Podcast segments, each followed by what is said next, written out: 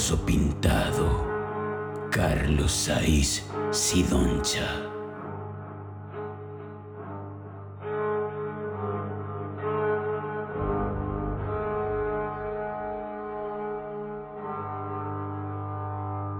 El artista de la pintura puede perfectamente jugar con las emociones humanas, como el que se dedica a la música.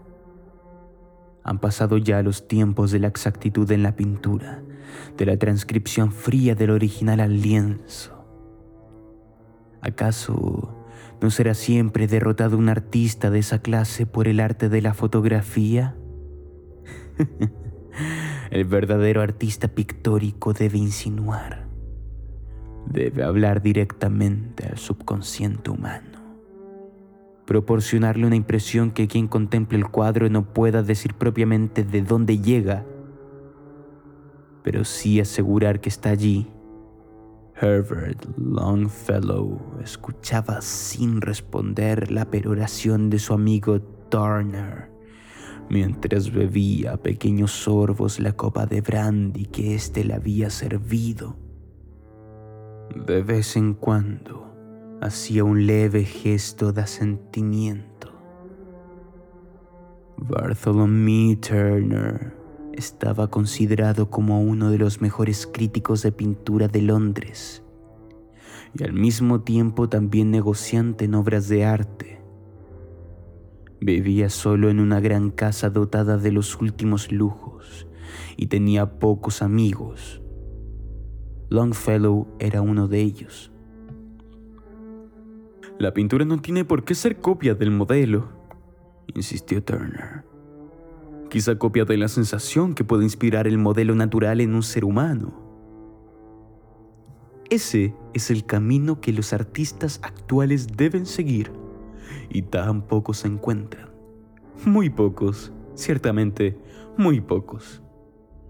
Hizo una pausa y Longfellow decidió responderle a su vez. Buscar una sensación subjetiva, dijo. Estás hablando del surrealismo, de intentar plasmar el modelo tal y como el pintor lo ve. No obstante, rebatió Turner. Si intentas pintar tus propias sensaciones, la mayoría de quienes contemplen tu obra la hallarán incomprensible, pues cada persona ve las cosas de una manera distinta y la visión de uno no significa nada para el otro. Estoy hablando de matices objetivos, de estímulos ah, comunes para todos los humanos pero que no tienen por qué aparecer nítidos en, la obra, que pueden, eh, repito, ser insinuados. Dejó delicadamente su copa sobre una mesita y se levantó.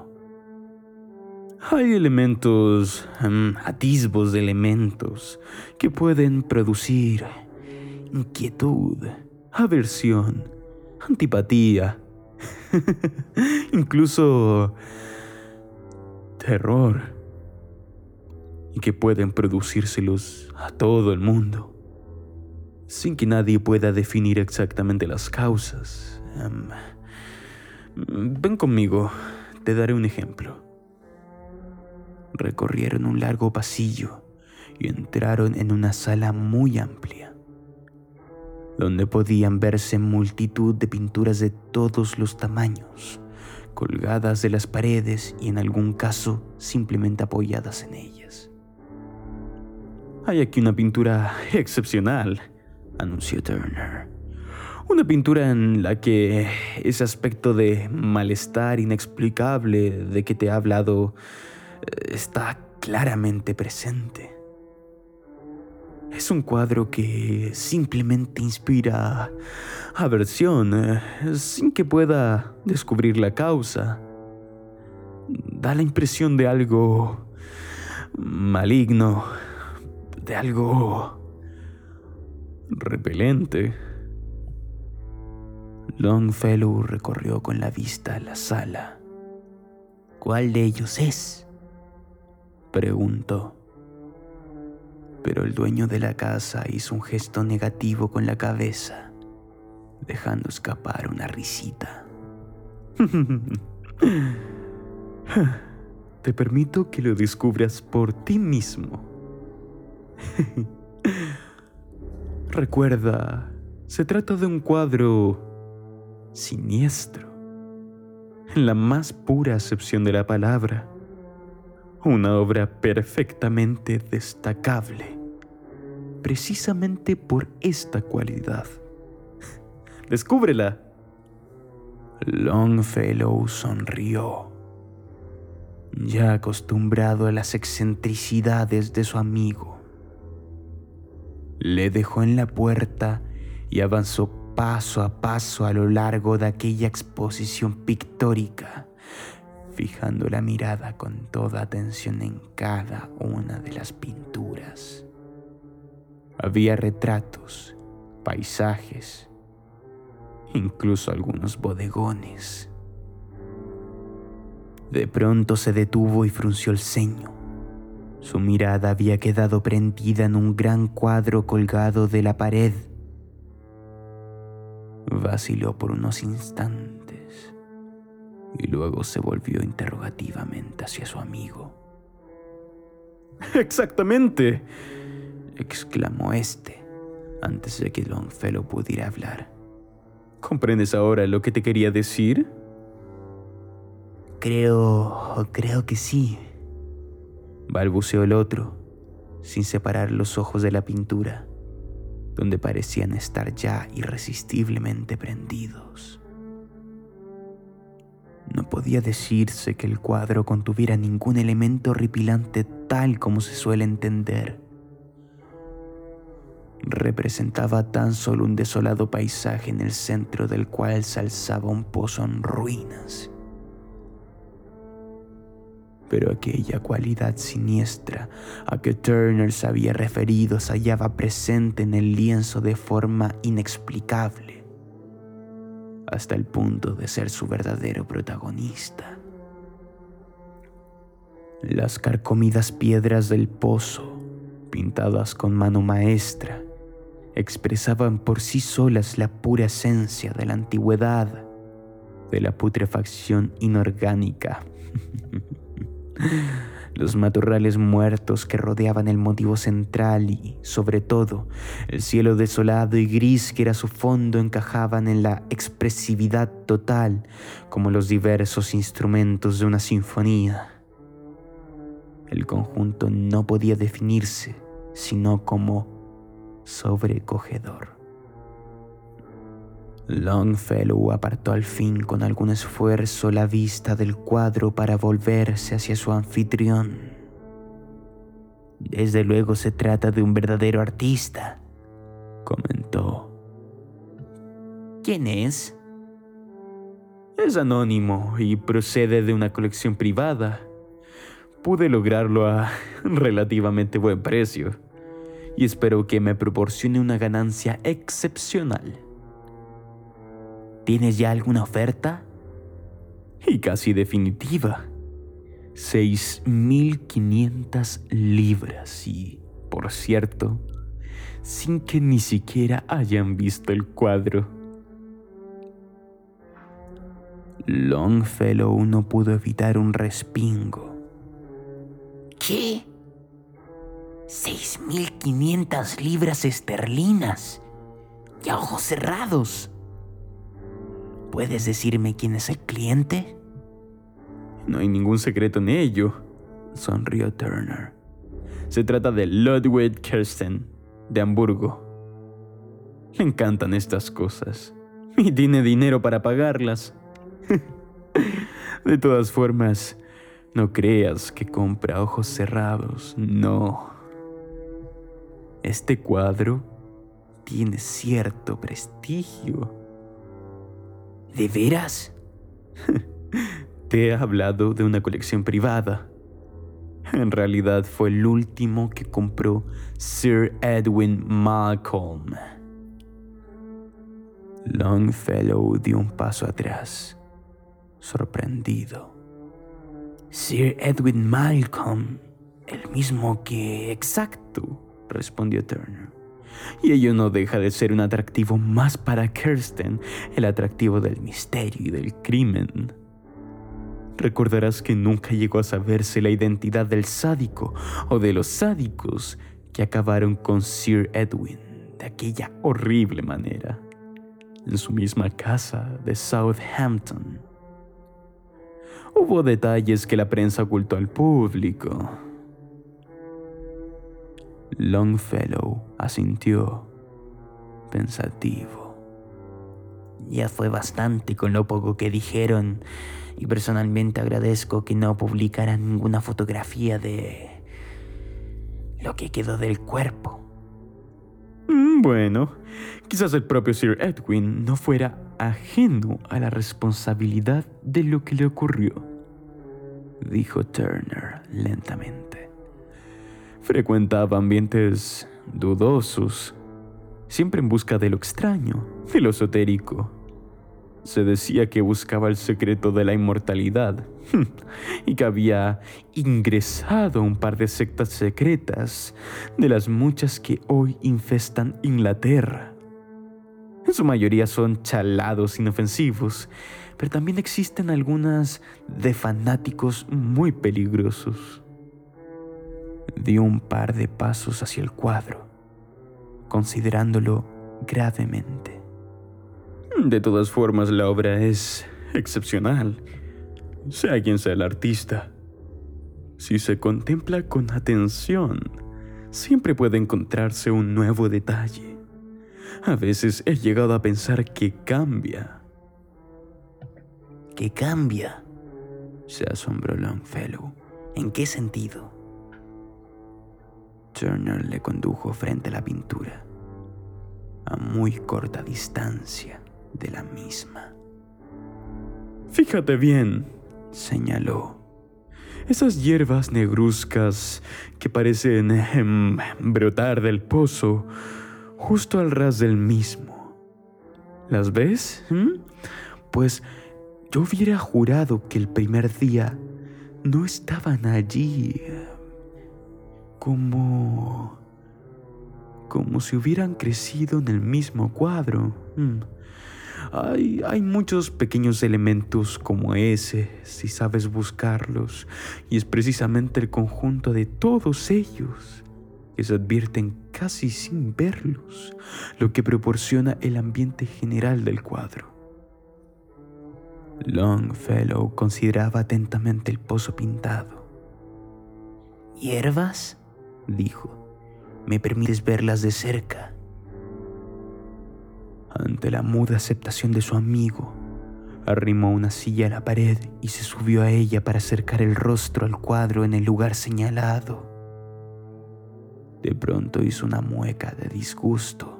No, Bart, aquí te has equivocado, dijo. No se trata de hierbas, sino de pelo. Ahora fue Turner quien respingó. ¿Pelo? Pelo. Fíjate bien, es pelo negro y debajo de él eh, apenas eh, sobresaliendo medio milímetro del borde del pozo. Mira, diríase una línea de, ah, de... de piel, piel verde.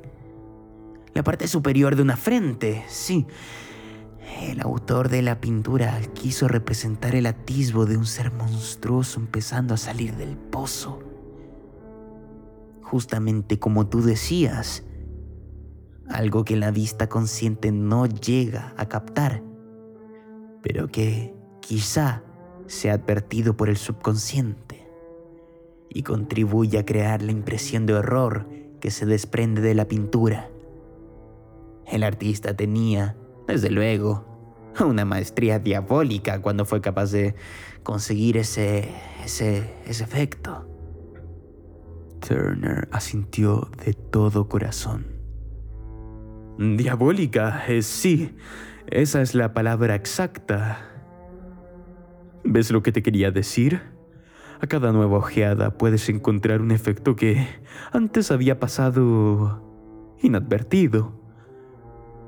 Si examináramos más de cerca y más atentamente el cuadro, no dudo que se interrumpió bruscamente y luego arrastró suavemente a su amigo lejos de la maléfica pintura. ¿Sabes qué te digo? dijo en voz baja. Que respiraré a fondo cuando Kirsten se lleve el cuadro. Ludwig Kirsten, de Hamburgo, murmuró Longfellow como para sí mientras regresaban a la salita. Un hombre cuyo conocimiento puede ser muy interesante. ¿Podrías presentármelo? Turner se echó a reír de buena gana.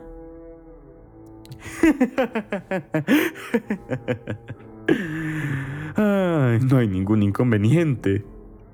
Mañana a las 8 de la tarde estará aquí para cerrar el trato. Puedes dejarte caer con cualquier pretexto y tendré mucho gusto en presentártelo. Es un hombre muy cordial, aunque tiene sus manías. Te lo agradeceré mucho, replicó Longfellow.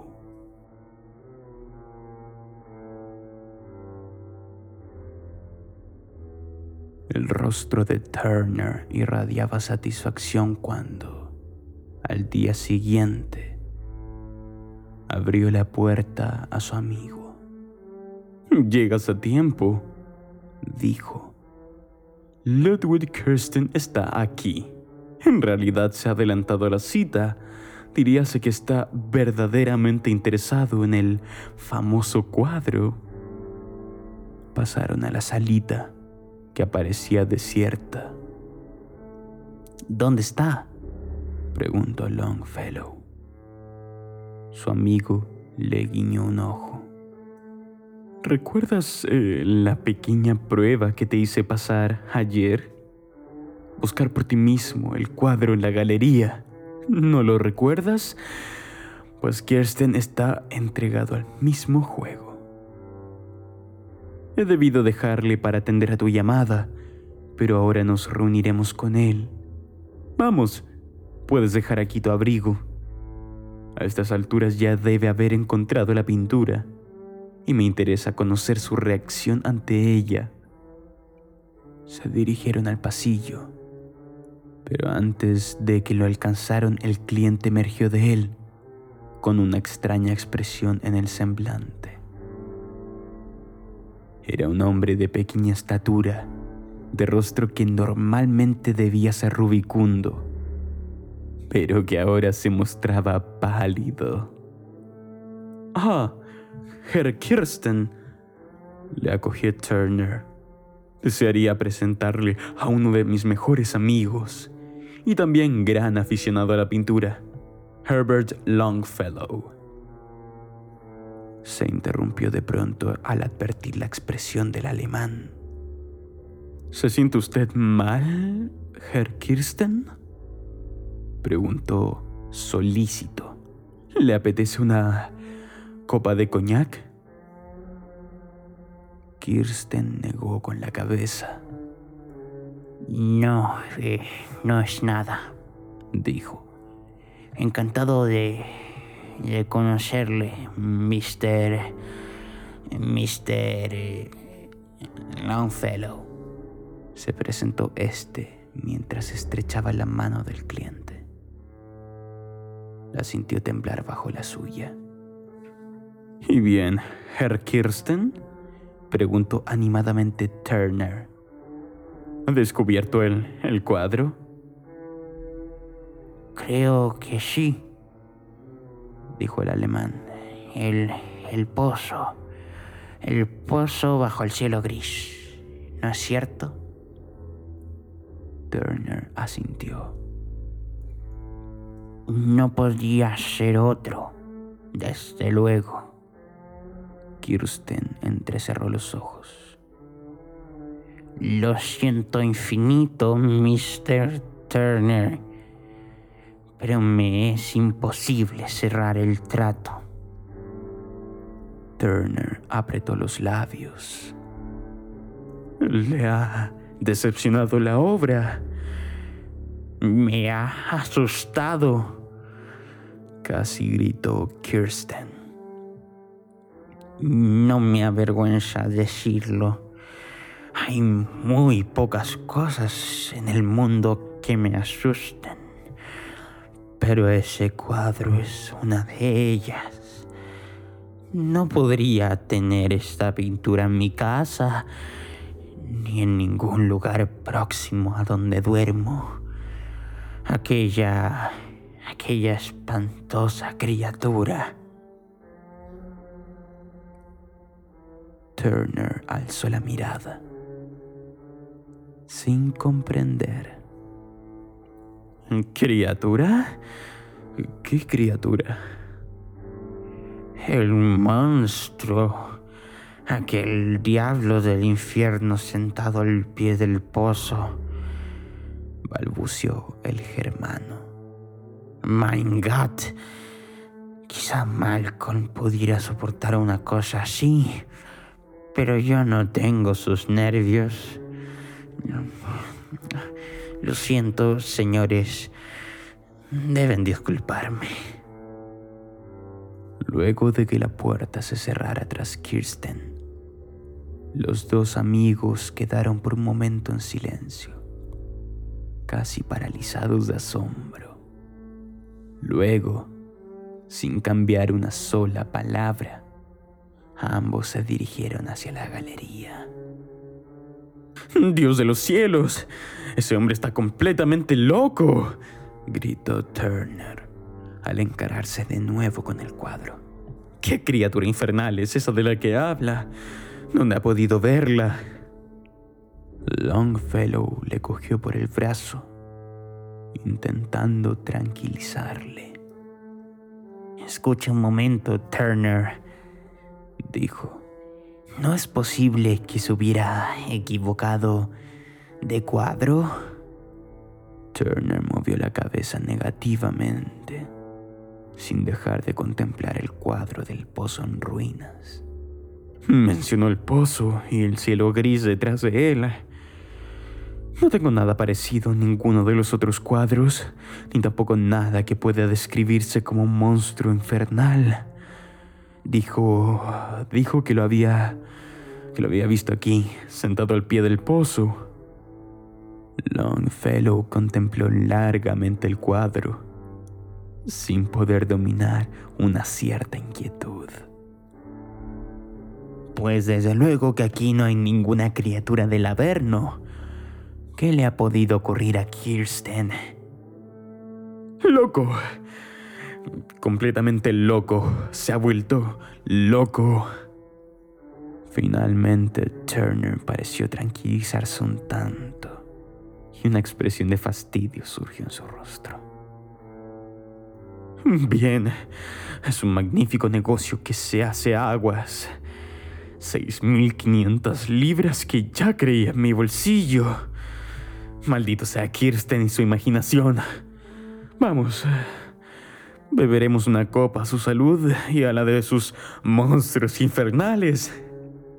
Longfellow asintió, pensativo, como si su mente persiguiera algún efusivo recuerdo. Turner trasteó en el mueble bar de la sala, sin dejar de murmurar algo para sí mismo. Creo que la cosa merece un whisky, decidió.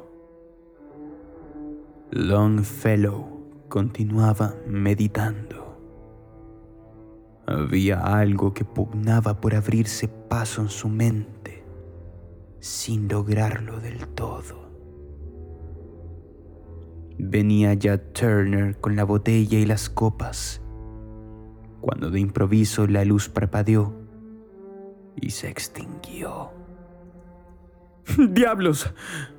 gritó en la oscuridad el dueño de la casa. Otra vez esta condenada central eléctrica. Puedo decir que hoy no es mi día. Esperemos que no tarde demasiado en volver. Bart, estalló de pronto la voz de Longfellow, ¿Qué? Es extraño, pero hace unos momentos, cuando vimos el cuadro, noté algo inusitado en él. Hasta ahora mismo no me he dado cuenta de lo que era. ¿Y bien? Como dijiste ayer, un cambio. Hubo una pausa y luego la voz de Turner sonó preocupada. ¿Un, un cambio? ¿Qué, qué quieres decir? El, el pelo, ese horrible mechón de pelo negro que brotaba del pozo, Juraría que cuando vimos la pintura por última vez, no estaba. Hubo un largo silencio, como si los dos hombres meditaran acerca de las palabras de uno de ellos y de sus posibles implicaciones. Luego, soy yo de nuevo la voz del dueño de la casa, en un tono extraño, temeroso. Herbert, ¿dónde estás? Aquí, donde me dejaste, respondió el otro, sentado en el, en el sillón, junto a la chimenea. ¿Por qué?